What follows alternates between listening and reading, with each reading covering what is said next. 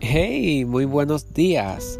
Sean todos y todas bienvenidos y bienvenidas a su programa Educando. Soy Jonathan Cruz y hoy estaré tratando un tema de suma importancia para todos los docentes, familias y estudiantes. El tema es la investigación educativa. Algunos de ustedes podrán estar haciendo preguntas a las cuales yo le iré dando respuesta siempre y cuando la tenga. Comenzamos. Llega nuestra primera pregunta. Importancia de la investigación educativa. Bien, la investigación es considerada como una valiosa herramienta didáctica que fortalece el proceso de aprendizaje si el docente utiliza la investigación en su práctica educativa, la reflexión crítica de sus propias actividades y de sus alumnos mejora el proceso de enseñanza y aprendizaje. Ya sabemos, esta ha sido la respuesta de la importancia que tiene la investigación educativa en el proceso de enseñanza y aprendizaje. Nos vamos con la siguiente pregunta. Nos preguntan por aquí que cuál es la relación entre innovación educativa e investigación educativa. Bien,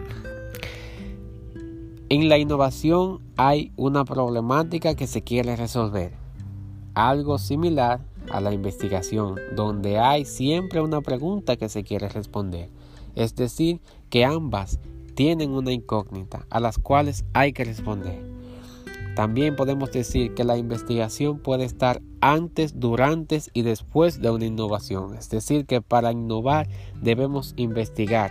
Antes de innovar hay que investigar. Cuando estemos innovando también estamos investigando. Y ya después de la innovación también investigamos. Otra, ahora pasamos a la última pregunta que nos dice ¿qué es el docente investigador en el aula?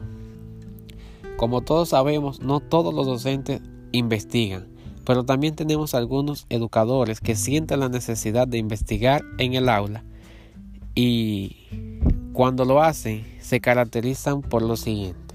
Un docente investigador es aquel que observa, observa siempre lo que está aconteciendo en el aula.